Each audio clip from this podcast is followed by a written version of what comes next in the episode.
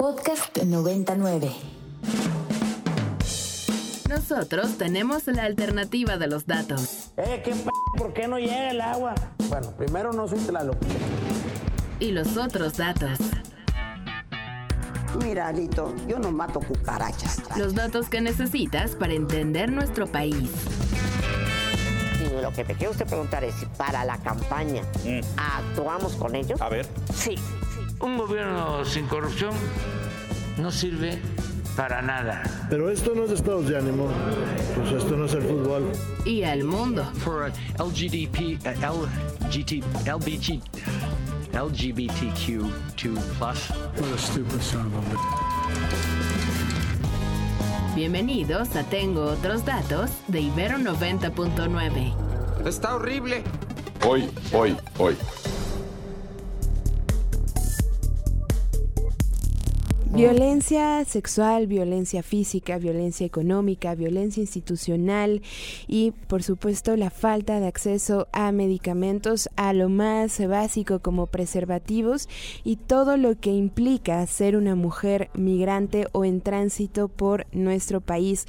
Si nos detenemos constantemente a hablar sobre los derechos de las personas migrantes, la falta de acceso a eh, insumos como básicos de higiene, comida, eh, un hogar, eh, empleo, eh, documentación, por supuesto, eh, facilidad con el acceso, por ejemplo, a las instituciones que se encargan también de sus procesos como personas migrantes, pero poco nos detenemos a hablar sobre el acceso a la salud sexual y reproductiva de las mujeres migrantes y eso me parece igual de importante. Y para hablarnos de eso ya está en la línea Miriam González, ya la conocen perfectamente bien, es parte de IMUMI. Miriam, muchas gracias por tomarnos la llamada.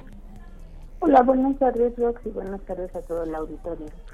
Muchísimas gracias, eh, Miriam. Te comentaba cuando buscábamos esta plática que eh, veíamos en varios medios de comunicación esta, estos datos que ustedes daban junto a Médicos Sin Frontera precisamente sobre la falta de acceso a salud sexual y reproductiva de las mujeres migrantes y que empieza, ya lo decía, ¿no? Desde el poco acceso a los servicios de salud hasta el poco acceso también a una atención en caso de ser violentadas de alguna forma. Sí, mira, yo creo que hay que partir por decir que la salud es un derecho humano y que además eh, no solo está garantizado en nuestro marco jurídico como en la ¿no? en la Constitución, la Ley de Migración, sino también en el marco jurídico internacional y que en ese sentido no está sujeto a una nacionalidad o un estatus migratorio. Pero como suele suceder, eso está en, la parte legislativa, en, papel, pero cuando ya nos vamos a la parte em, práctica, lo que vemos es constantemente eh, barreras para que las mujeres eh, migrantes en este país pues puedan acceder a salud, especialmente, como ya lo decía, salud sexual y reproductiva, y entre no y las barreras son múltiples no desde si eres una mujer afrodescendiente si no hablas español o si pero en general digamos toda la atención ya sea en centros de salud eh, está cruzada por estigmas, por diagnósticos erróneos, pero también está supeditada a un documento migratorio. Es decir, si una mujer va y quiere atención, por ejemplo, para parto, eh, constantemente eh, se eh, limita esa atención y la barrera primaria a la que enfrentan es si cuenta o no con un documento migratorio. Y eso no tendría que suceder.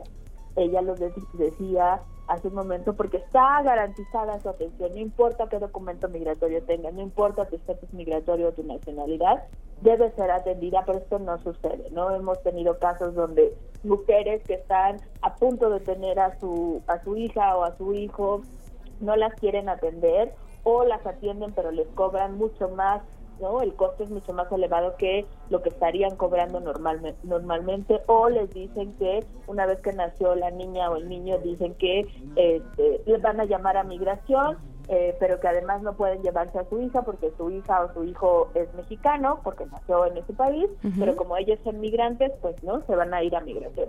Y eso finalmente lo que genera además es en ese momento, ¿no? O sea, pensar en el momento en que acaba de tener a su hija o hijo, que te digan eso y además te genera esta angustia y además muchas mujeres creen que por ser extranjeras, ¿no? Eh, no eh, digamos, pasan por alto o lo toman como normal todas esas violencias que, viven. Y además todo esto hay que marcar lo que estamos hablando de violencia institucional. Claro. Entonces, un poco ese es como en general el panorama que donde están las mujeres cuando van a, cuando buscan acceder a salud en este país. La violencia ya normalizada como mujeres migrantes, Miriam, y escuchándote, ahora lo pienso ¿no? De, del lado de todas estas mujeres. Y si yo sé, por ejemplo, que eh, las mujeres que acuden a los servicios de salud son violentadas, entonces quizás tengo miedo yo misma a acudir a estos servicios de salud por cualquier otra situación y se incrementa el problema. No sé si ustedes tienen eh, conocimiento de algunos casos que, que, sean, que sean así, pues.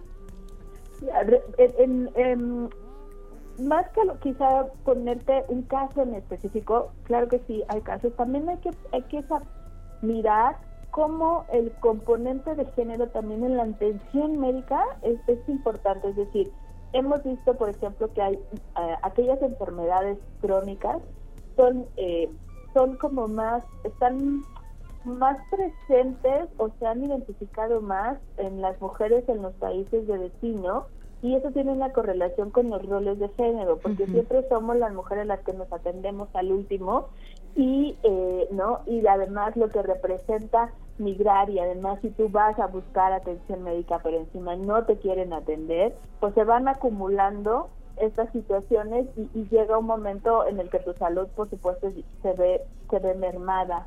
Y además piensas que eso eh, es es normal o piensas que, que, eso te va a pasar porque porque eres una persona migrante ¿no? y además las autoridades digamos sanitarias no el equipo médico eh, y el equipo de los hospitales no enfermeras y todo te lo hacen saber así no hay el caso por ejemplo eh, una mujer em, que vive con VIH que no la quisieron eh, que ella tenía VIH que no la quisieron, tiene, perdón, no la quisieron atender como en tres eh, hospitales en diferentes estados de ese país. Y básicamente además del rechazo por eh, eh, el VIH había un rechazo por ser migrante. Y básicamente era como no no hay solución no a lo que usted está padeciendo. Y además aquí no la podemos atender. Su salud por supuesto se vio afectada muchísimo cuando empezamos a acompañarla y empezamos a, buscar esta atención, ¿no? Y a poder tener, y que ella pudiera tener asesoría y poder estar, incluso poder hablar con, con, con, con las, eh, la personal de salud para poder decir como que no se le puede negar la atención, bueno, ella logró tener, ¿no? Tener un tratamiento y hoy eh, su salud está mucho mejor, pero en general el hecho de esta primera negativa, es decir, cuando tú vas a un hospital, la primera barrera es la persona, eh, la policía o el policía que está en la entrada, que si no le muestras una identificación, además mexicana, no te deja entrar.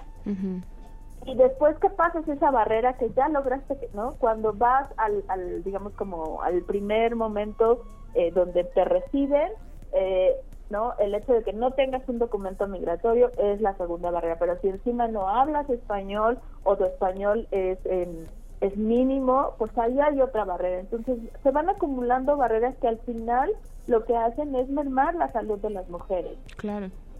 Totalmente, Miriam. Y en este sentido, en este trabajo de acompañamiento que ya comentas, em, también cómo detectan, por ejemplo, la falta de información del personal médico. Es decir, em, yo siento que si yo misma no tenía como el conocimiento de estos tratos a las mujeres migrantes, siento que no todo el personal médico podría eh, tener conocimiento de que es obligación eh, tratar a quien sea, pues por derechos humanos, ¿no? Sí, mira, justo parte del proceso de acompañamiento que vamos teniendo es por un lado no solo el acompañamiento a las mujeres, sino también en el caso no específico con personal de salud es poder generar esa sensibilización a partir de información y de poderles decir por qué sí tendrían que atender a esta mujer y por qué no condicionar su atención a un estatus migratorio. Pero también tiene que ver con em, la, información, digamos, que como persona tú vas consumiendo. voy a contarles, hace algunos años hicimos una misión civil eh, donde había personas de la academia, de sociedad civil y periodistas a la frontera entre México y Guatemala. Eh, y parte de ese recorrido, pues nos entrevistamos con autoridades de salud de, de, de, Chiapas y en una pregunta que se le hizo a, eh, ahorita no recuerdo bien el cargo, pero al director, digamos, de los centros de salud de, de esa región del Soconusco, lo que nos dijo, le preguntábamos eh, cómo le garantizan a las mujeres migrantes eh, la eh, pastilla del día siguiente, ¿no? Recordar que está la norma 046, si no me equivoco, y cómo garantizar que se cumpliera esa norma. Y esta persona lo que nos dijo es que ni siquiera sabía que existía esa norma. Exacto. Entonces, ni siquiera podría, podía contestarnos cómo se les garantizaba a las mujeres migrantes que habían sido, habían vivido violencia eh, sexual, porque no tenía el conocimiento que existía una norma que, ¿no? Mexicana, que entre las cosas que decía era que tenía que brindar, ¿no? Esa, ese servicio. Cuando entonces preguntábamos, eh, porque fuimos a varios em, centros de salud en ese, en ese lugar, este, preguntamos la igual desconocían la norma. Entonces, una parte tiene que ver no solo con la atención que tienen que brindar a, las personas, en este caso a las mujeres migrantes, sino también con el desconocimiento, digamos, de lo, de lo que está establecido ya aquí en el país. Eh, y creo que son las dos vías. Por un lado, nosotras ah, hacemos ese trabajo de poder sensibilizarles a través de la información y de decirnos algo, es decir, no es que eh, nosotras y MUMI queremos que las atiendan, es que está en, en, nuestro marco jurídico, es que está ahí en la legislación, es que es parte de sus obligaciones, pero también hay todo un desconocimiento detrás, y digamos que ese fue un pulso a lo mejor pequeño, en un nivel muy pequeño, pero de lo que también sucede, ¿no? De esa falta de conocimiento de lo que existe y de lo que tendrían que estar aplicando. De acuerdo, Miriam. Y además, todo esto que ya nos dices, ¿no? Nos relatas esta visita que realizaron hace varios años, pero también pienso, y también eh, lo han publicado, eh, las afectaciones después y durante, ¿no? Eh, esta emergencia sanitaria de COVID-19 que me imagino todavía incrementa la problemática que nos estás diciendo. Durante, sí, justo durante, durante COVID lo que vimos es, bueno, si bien, y eso fue real, en muchos de los hospitales, digamos, se convirtieron, ¿no? Para atención específica de COVID.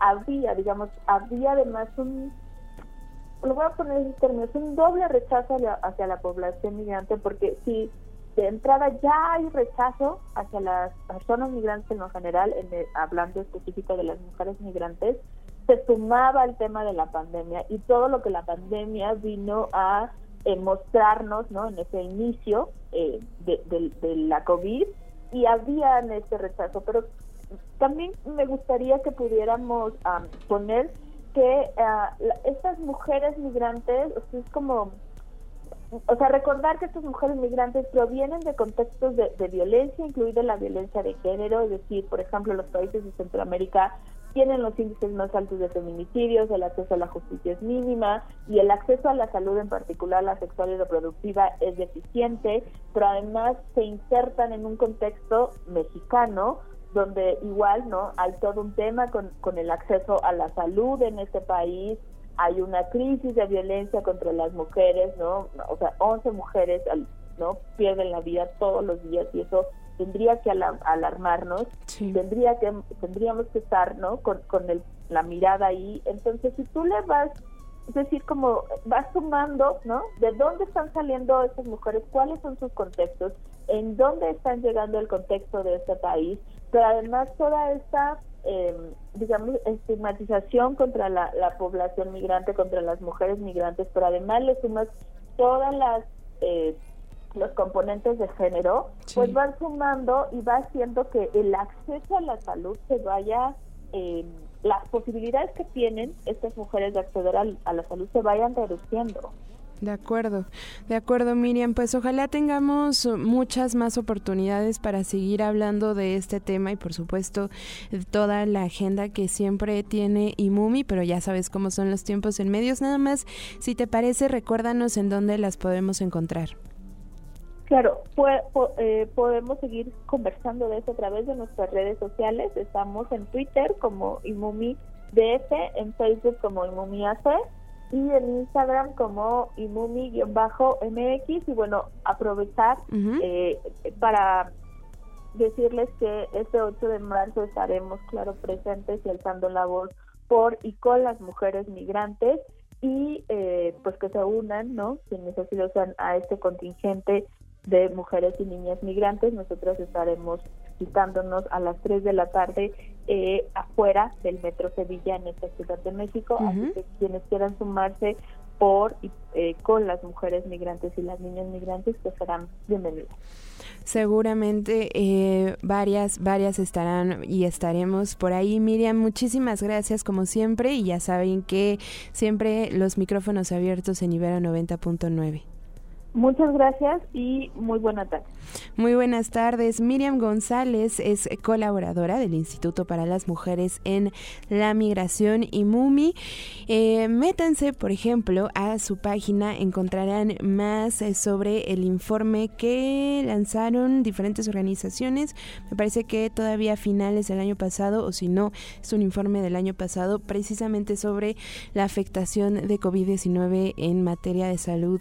Eh, bien, bien interesante. La alternativa de los datos. Eh, ¿qué p ¿Por qué no llega el agua? Bueno, primero no soy Tlaloc. Y los otros datos. Mira, Lito, yo no mato cucarachas. Los datos que necesitas para entender nuestro país. Y lo que me quiere usted preguntar es si para la campaña Mm. actuamos con ellos. A ver. Sí.